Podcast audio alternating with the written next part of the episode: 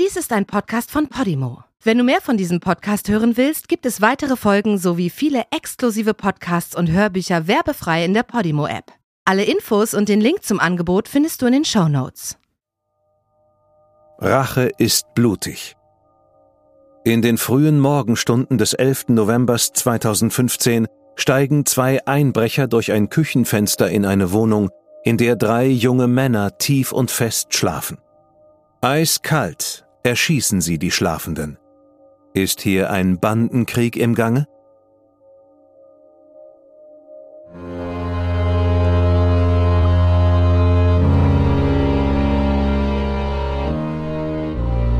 Du hörst Morden im Norden. Eine Podcast-Serie über einige der aufsehenerregendsten Mordfälle Skandinaviens. Was du hier gleich hören wirst, beruht auf einer wahren Begebenheit. Recherchiert und nacherzählt von Anne-Lea Landstedt. Diese Nacherzählung basiert auf der Berichterstattung diverser Medien zum Sachverhalt dieser Tat. Einige Details wurden ausgelassen und von der Beurteilung des Verbrechens und des Täters sehen wir ab, weil ein Urteil bereits durch die Justiz gesprochen wurde. Bedenke bitte, dass einige der hierin geschilderten Details starke emotionale Reaktionen hervorrufen können. Besonders deshalb, weil es sich um das Leben und den Tod von echten Menschen handelt.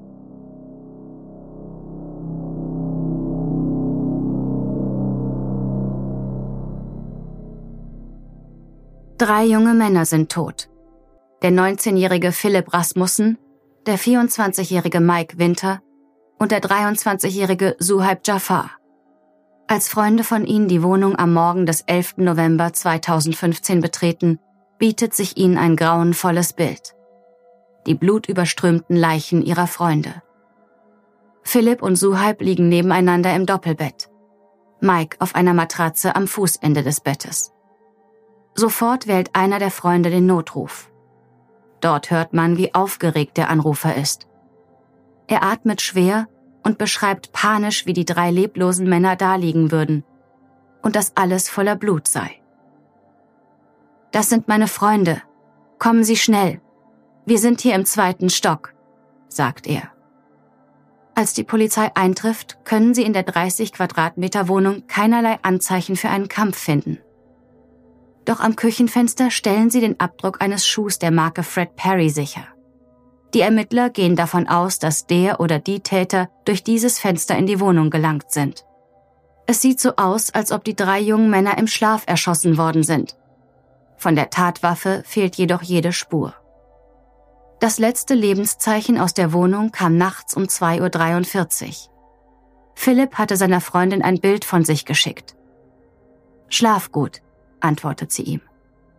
Anhand dessen und mit den Untersuchungsergebnissen der Obduktion wird der Todeszeitpunkt der Männer auf 3.40 Uhr geschätzt. Mehrere Nachbarn sagen aus, sie hätten nachts Schüsse in der Gegend gehört. Einer von ihnen hatte zudem morgens um kurz vor 4 Uhr gesehen, dass zwei Männer auf dem Gerüst vor dem Haus herunterkletterten. Anschließend waren sie in einem dunklen Kleinwagen weggefahren. Die Autopsie ergibt nun etwas sehr Interessantes. Offenbar wurden die drei jungen Männer sowohl mit einer Schrotflinte als auch mit einem Revolver getötet. Laut Ballistik handelt es sich bei dem Revolver um eine seltene Smith Wesson, Kaliber 38. Diese Art Revolver wird eigentlich eher in den USA benutzt. Dort wird sie oft von Sicherheitsbeamten oder Leibwächtern verwendet. Es gibt zwei Arten dieses Modells. Eins davon ist die Ivor Johnson Safety. Die andere ist der US-Revolver. Hierzulande sind beide Modelle noch nie im Zusammenhang mit Mord benutzt worden, so der Beamte. Die Opfer sind für die Polizei keine Unbekannten. Philipp Rasmussen und Mike Winter waren erst kurz zuvor freigelassen worden. Beide waren in einen Fall verwickelt gewesen, in dem es um Schusswaffen, den Handel mit Cannabis und etliche andere Delikte ging. Während ihres damaligen Prozesses tauchte ein wichtiges Beweismittel auf ein handgeschriebener Zettel mit zwölf Namen, darunter auch die der drei Getöteten. Dieser Zettel war eine Art Vertrag. Die darauf aufgeführten müssen einen monatlichen Mitgliedsbeitrag von umgerechnet 250 Euro zahlen. Darüber hinaus sind sie verpflichtet, einen bestimmten Prozentsatz ihres eingenommenen Schwarzgeldes in einen Fonds einzuzahlen. Dieser Fonds unterstützt diverse kriminelle Gruppierungen. Aber das war nicht ihr einziger Konflikt mit dem Gesetz. Im März 2014 wurde Philipp Rasmussen wegen Raubes, Einschüchterung von Zeugen und Gewalt gegen einen Beamten zu einem Jahr und zehn Monaten Haft verurteilt. Mike Patrick Winter wurde 2013 wegen eines blutigen Angriffs auf mehrere Mitglieder der Straßengang AK81, einer Unterstützergruppe der Hells Angels, zu einem Jahr Gefängnis verurteilt. Während des Angriffs wurden die Biker der AK81 getreten, mit Messern und zerbrochenen Flaschen angegriffen und mit einem Wagenheber geschlagen. Suhaib Jafar wurde 2013 wegen schwerer Gewalt angeklagt, was in eklatantem Widerspruch zu seinem Beruf steht. Lehrer. Er arbeitete als Sportlehrer an einer muslimischen Privatschule in Nörebro. Zum Zeitpunkt ihres Todes waren Mike und Philipp Mitglieder einer Gruppe in Wannlöse, zu der auch ehemalige Bandenmitglieder der inzwischen verbotenen Straßengang LTF, Loyal to Familia, gehören. Mehrere Mitglieder dieser Gruppe wurden 2012 verurteilt, weil sie an einer Straßenschlacht in Wannlöse beteiligt waren, bei der der 21-jährige Jon Pantora ums Leben kam. Jon Pantora war ebenfalls vorbestraft. Er war der jüngere Bruder eines hochrangigen Bandidos-Mitglieds. Die Ermittler vermuten, dass die drei Männer am Tod von Jon Pantora beteiligt waren. Es könnte sich also um einen Racheakt handeln. Abgesehen von dem Mord an dem 21-Jährigen war kurz vor dem Dreifachmord zudem auch der Bandidos-Anführer Umar Mohammed Asgar angegriffen und durch Messerstiche in den Bauch schwer verletzt worden. Das war während eines Treffens zwischen der Wannlöse-Gruppe und den Bandidos geschehen. Die Ermittler gehen davon aus, dass man Uma erstechen wollte. Laut des Fernsehsenders TV2 postet der Biker einen Monat nach den Morden Bilder von der Wunde, den Nähten und sich selbst im Rollstuhl. Am 19. Dezember 2015 erscheinen die Fotos auf seinem Instagram-Profil mit den Worten Körper und Form können immer zurückkommen, das Leben nicht. Ich bin dankbar, dass ich mit dem Leben davon gekommen bin. Dieser Angriff auf Uma wird als das wahrscheinlichste Motiv für den Mord an Philipp, Mike und Suhaib angesehen. Aber im Laufe der Ermittlungen stellt sich heraus, dass offenbar auch einige andere die drei Männer tot sehen wollten. Der Sender TV2 erhält diverse Hinweise. Zum einen gab es offenbar mehrere Zwischenfälle im Vestre-Gefängnis zwischen Personen aus der Wannlösegruppe und Mitgliedern der Banditos. Dabei wurde einer der Banditos verprügelt. Bei einer anderen Gelegenheit hatte eines der Opfer einen hochrangigen Rocker gedemütigt, indem er ihn beim Hofgang mit einer klebrigen Substanz besprühte. TV2 nimmt daraufhin Kontakt mit dem Rocker auf, der den Vorfall bestätigt. Doch mit den Morden soll das nichts zu tun haben. Er sagt, nur weil ihm etwas passiert ist, ist das nicht meine Schuld, auch wenn ich wollte, dass er in der Hölle schmort. Mike, Philipp und Suhaib wussten anscheinend, dass ihr Leben in Gefahr war. Sie wurden dabei beobachtet, wie sie regelmäßig Patrouille gingen und die Gegend rund um ihre Wohnung genau im Auge behielten. Dann gibt es bei den Ermittlungen einen ersten Durchbruch. Die Beamten erfahren, dass ein Revolver des gleichen Typs wie die Tatwaffe am Nachmittag vor den Morden in einer Kleingartenanlage in Ballerup verkauft wurde. Zum Glück für die Ermittler wird diese Kleingartenanlage videoüberwacht. Um 17.25 Uhr nimmt die Kamera einen Mann auf, der mit dem Revolver in der Hand posiert. Der Mann ist gut zu erkennen und den Beamten auch wohl bekannt. Sie verhaften Jon Patoras älteren Bruder Jan Ram Hansen. Zudem nehmen sie auch den Banditos-Anführer Uma Mohammed Asgar in Gewahrsam. Beide werden wegen dreifachen Mordes angeklagt. Uma ist bereits mehrfach vorbestraft, unter anderem wegen Körperverletzung und Beihilfe zum Totschlag. Die Ermittler glauben, dass Uma eine Schlüsselrolle bei den Dreifachmorden spielt, können es ihm aber nicht beweisen. Am 3. Juni 2016 begeht Uma in seiner Gefängniszelle Selbstmord. Er wird auf dem muslimischen Friedhof in Brøndby beigesetzt, nur 20 Meter von einem der drei erschossenen Männer entfernt. Bei Jan Ram Hansen stellen die Ermittler Schuhe der Marke Fred Perry sicher, die zu den Abdrücken am Tatort passen. Im Laufe der Befragung durch die Ermittler gibt er zu, dass er den Revolver zwar gekauft, aber am selben Abend auch weitergegeben hat. An wen will er jedoch nicht sagen. Eine weitere Spur führt die Ermittler zu Jans Schwager, Jimmy Ögendahl. Sie verhaften ihn wegen Mittäterschaft beim Waffenverkauf. Die Beamten finden jetzt auch heraus, wer den Aufenthaltsort der drei Männer verraten hat. Benjamin Rahimi. Er wohnt den Opfern direkt gegenüber. Einer aus seiner Familie hatte die Wohnung an die drei jungen Männer vermietet. Benjamin wusste also, wer dort wohnt und gab diese Information an Uma weiter. Der Prozess gegen Jan Ram Hansen, sein Schwager Jimmy Ögendahl und Benjamin Rahimi beginnt im März 2017 im großen Gerichtssaal in Frederiksberg. Sie werden wegen Mordes angeklagt. Das Strafmaß hierfür liegt zwischen fünf Jahren und lebenslanger Haft. Alle drei plädieren auf nicht schuldig.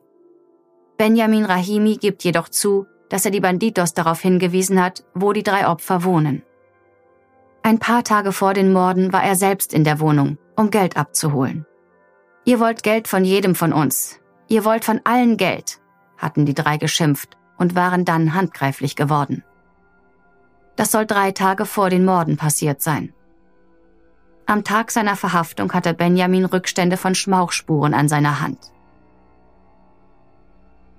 Jimmy Ögendahl gibt zu, dass er die Tatwaffe für seinen Schwager beschafft hat.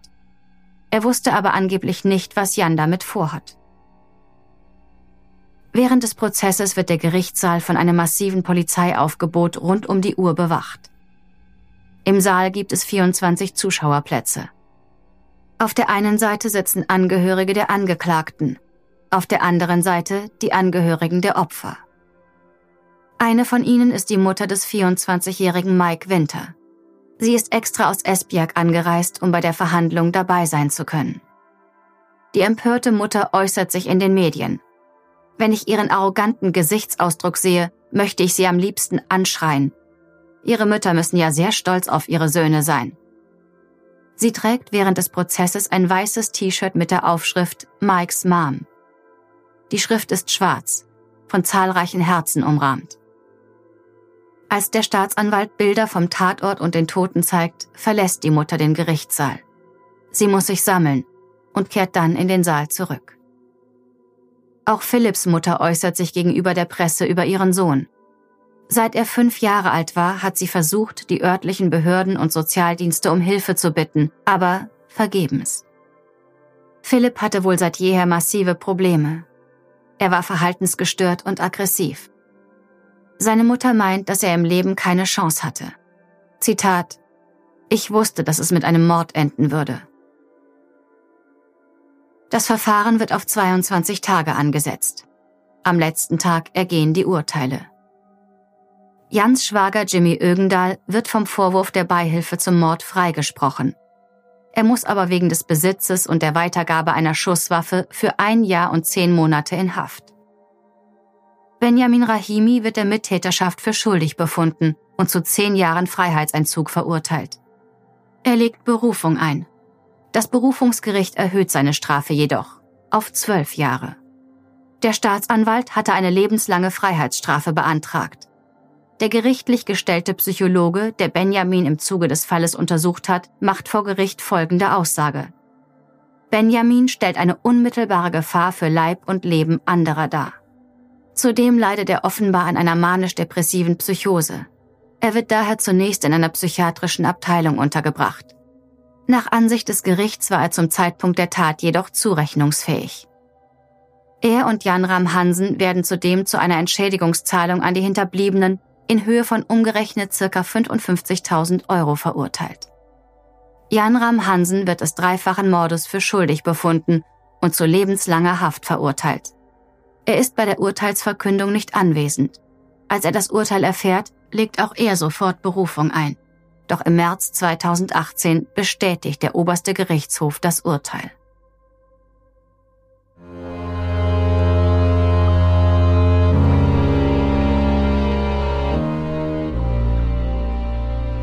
Die deutsche Fassung der Serie Morden im Norden ist eine Produktion der Fritzton GmbH. Im Auftrag von Podimo. Zu hören waren Marike Oeffinger und ich, Sascha Rotermund.